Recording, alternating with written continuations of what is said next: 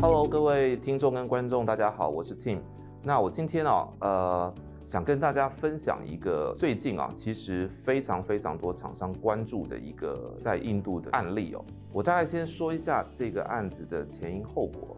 其实，如果各位有稍微了解印度市场的话，你们大概会知道哦，其实中资的中国大陆品牌的手机，在过去五年里面几乎是横扫了整个印度市场，包含像小米、像 OPPO、像 VIVO 这些品牌，它可能有着挟着它的这个呃价格的优势，跟高 CP 值的这些规格等等啊，几乎是在印度啊占到非常非常大的 market share。这几年来啊，如果大家也关注了，应该是在去年，当时中印开始在国界上面有些冲突，其实慢慢发生一些这个某些反转。好，那这件事情呢，在去年底今年初的时候啊，开始印度政府啊组织了非常多不同的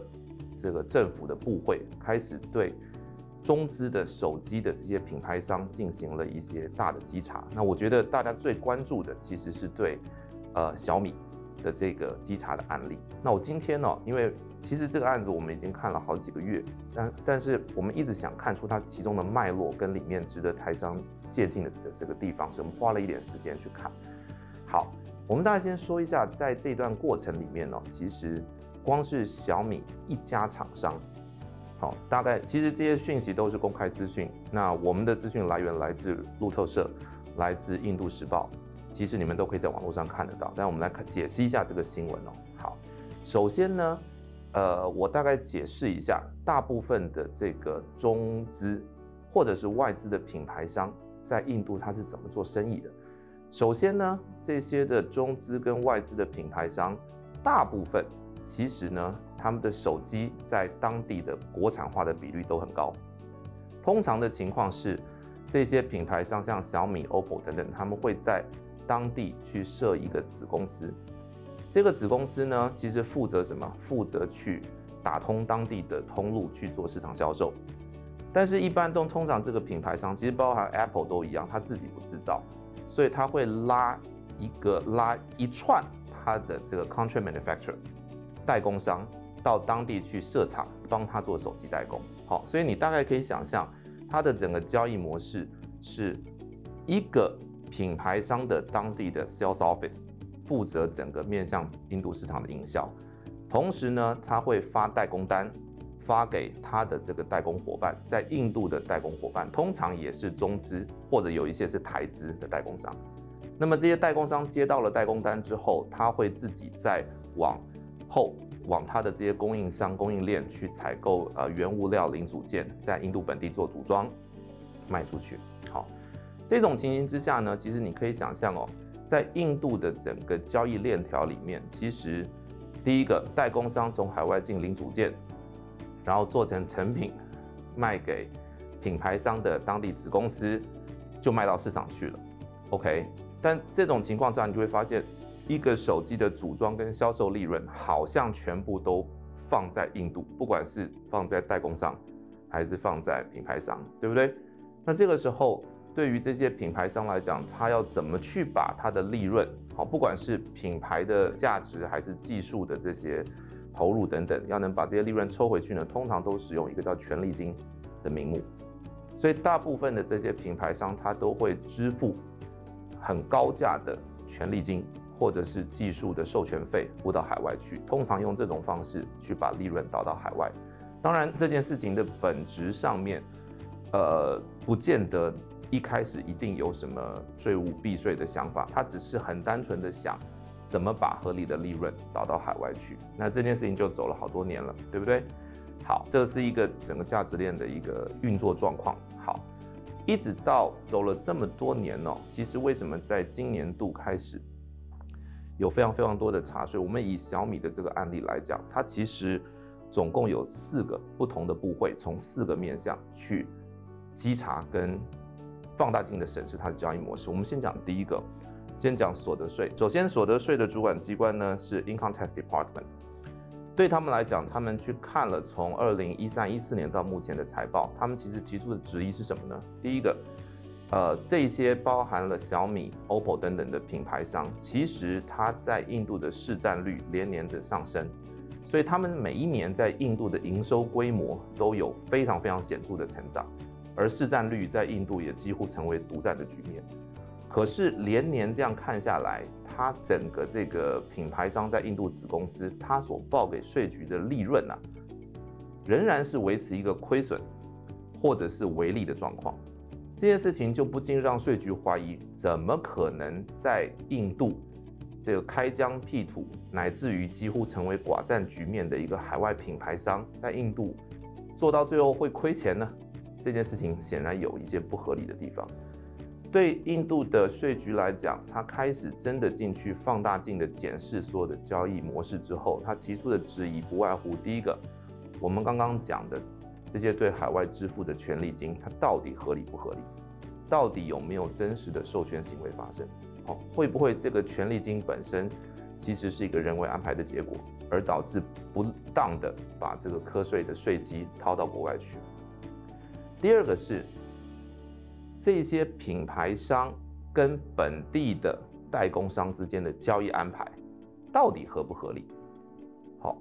你感觉起来这些。本地的代工商都跟品牌商不是关系企业，都是三方企业。但是这件事情就真的是我跟代工商买货这么单纯吗？不见得。为什么？因为品牌商在印度的子公司，它还有国外在中国大陆的母公司。代工厂在当地，它其实通常是中资或台资等等的代工厂，它其实也有台湾跟大陆的母公司。所以这看起来显然商业关系并不只是在品牌商的印度子公司跟代工厂的印度子公司之间，而后面还有更复杂的交易安排，所以不禁让印度的税局开始质疑：今天这个印度的品牌的子公司跟它的代工厂之间的交易安排是否合理，并不会因为他们本身外观上不是关系企业，而就能够直接的去减缓掉他们的疑虑。好，所以基本上启动了一个调查。这个调查的结果呢，其实第一个案件还在进行，可是为了避免，为了避免这个有一些逃漏税收的情况，所以其实，在印度税局，它已经在目前的阶段就已经启动了某些强制执行程序，要求它的类似我国的强制执行署去查封他们在银行里面。大约四点八亿美金的资金，光是这个案件，他们就先冻结了在印度四点八亿美金的资金。OK，这件当然你可以想象，这个对对小米印度会产生多大的这个资金占用的冲击哦。我们这个要讲的是所得税。第二个更重要的是什么呢？关税也来找麻烦。这个时候，关税的主管机关其实不是 Income Tax Department，而是一个叫做 Directorate of Revenue Intelligence (DRI) 这样的一个单位，好，可能是它的一个国库单位。那么他们在 challenge 是什么东西呢？是权利金跟技术服务费。他们 challenge 的面向不太一样，他们是说什么呢？好，小米在这个调查年度里面，他所支付的权利金有一部分是支付给小米北京，一部分是支付给他们的晶片供应商，这也是一个很有名的国际大厂，我们就不说了。权利金支付出去，从关税的角度来讲，他们的 challenge 是说，今天因为不管怎么说，不管是小米从它的海外关系企业进口手机成品卖出去，还是他发单给他的代工厂，请代工厂买零件做成成品卖给小米，然后卖到印度市场去，都无论如何都有非常多的成品跟零组件进口的行为，那么依据。关税的一个呃完税价格的核定原则，跟进口跟销售有挂钩的相关的价外支付，包含权利金等等，理论上来讲，存在一种可能性，它是不是应该要计入到当时的完税价格去核课关税？那么显然，小米他们在支付权利金到海外，不管是给他的母公司还是给他的供应商的时候，并没有把这些权利金。记到当时的这个完税价格里面。我们这边要去讲有趣的地方是，所谓的完税价格不完全是小米印度从海外进口成品的完税价格，也包含它的代工厂从海外买零组件的进口价格。当然，这件事情呢本身是不是存在争议空间？其实很多的专家都觉得存在争议空间，因为第一个，呃，小米付权利金，但是很多的代工厂它进口零组件，它并不知道小米支付多少的权利金。那小米在这些零组件里面并不是进口人。那它是不是受这个规则的的的的的规范？而这些真正的进口人在不知道他下一手支付权利金的情况之下，又应不应该担这些权利金违章可能产生的风险？这本身其实有很多技术问题在讨论。那 anyway，他提了这样的一个查核，目前也在进行中。好，在这个里面你会发现到，关税的查核单位，他其实不争执该不该付这个权利金到海外去。它争执的是付的权利金是不是应该寄到小米跟它的代工厂的进口完税价格去缴关税？那如果它应该寄进去，那是不是过去有多少年度它已经少缴了多少的关税？好，这件事情其实是海关的角度在看这件事情。那么第三个来看，还有一个单位也在找他麻烦，其实外汇管理单位。那外汇管理单位它其实呢，在这个过程里面，他们 challenge 是什么？他们是说，第一个。依照他们所看到的相关的文件跟具体事证，相关于小米所支付到海外的这些权利金，他除了看到一纸合同之外，他没有办法很清楚的看到到底我每一年付那么多钱出来，到底有什么技术授权的事实？表示什么？表示技术授权事实是不是能够拿一纸合同就让？主管机关能够买单呢？看起来不是。所谓的技术移转事实或者技术授权事实，他们看到的是到底是什么技术，用什么方法授权，被授权人怎么应用，应用的市政是什么？这些事情都必须要被完整的举证，他才能够去认定这件交易是这个授权是有真实性的。显然，在这个过程里面，其实呢，小米可能没有办法。很快的提出非常清晰的证据，在没有办法提出具体佐证的情况之下，从外汇的角度，他会认为这本质上来讲是一个人为而缺乏实质的交易，在没有交易实质的情况之下，大额的付汇，这基本上来讲已经违反了印度的外汇管理规定，造成非法套汇。其实非法套汇的结果对呃任何国家来讲就是重大的一个一个一个资金流出。在这个过程里面，其实这个更狠了，因为它的强制执行署在这个过程里面，他要去冻结，因为还在调查阶段，但是为了避免资金有更多的流出，所以他也下了一个 notice，要求要去冻结在银行账户里面约当美金七点三亿的资金。所以各位可以看哦，我们刚刚讲在所得税的查核案件里面，其实已经有四点八亿美金的资金被冻结。在外汇查核的案件里面，针对同一个事实，它有七点八亿美金的资金被冻结，所以表示什么？表示整个小米印度在当地的银行账户里面的资金就有超过美金十亿，是被不同的案件的强制执行单位冻结。好，那么我们刚刚讲了，有所得税的单位做这个做这个查核，关税的单位做这个查核。外汇管理单位做这个查核，还有一个单位跑来凑热闹，是什么单位？其实是它的类似公平交易委员会的单位，其实在当地叫做 Competition Commission of India。呃，我不知道怎么翻译，但是它可能就类似台湾的公平交易的一些管理单位。好，他们从公平交易的角度来讲，去看整个中资供应链在印度的状况，他提出了几个质疑啊。首先，我们先看结果。中国的这几个品牌在当地已经形成了垄断的地位，几乎把本地的一些这个手机制造商的 market share 都挤到个位数的这个市场份额了，好，非常低。但是他看了这整个这个他们的供应链，发现什么呢？第一个，呃，这么这些中资厂商在当地的配销网络。Sell side 的配销网络，其实呢，second first tier 的第一阶的这些配销商，往后面溯源看，也大部分是由中国的资本在垄断，表示什么？通路，他们的通路其实呢，很多也是中资在垄断的。第二个，虽然这些的手机，好，或者是手穿戴式装置已经在印度生产，可是他们回去看 他们所使用的供应链，在当地已经做了一个 local manufacturer 这么久，你的供应链的第一级供应商、第二级供应商，怎么都还是中资的制造商或者材质制造商，而本地的电子零组件制造商能够打进供应链的份额是相对的低。这件事情会不会造成？这个呃手机的这个品牌商用它的市场垄断地位，往下游延伸到它的呃通路的渠道，往上游绑定它的供应商，而形成一个完全由中资或者是泛中资，好，或者是这个这个华人圈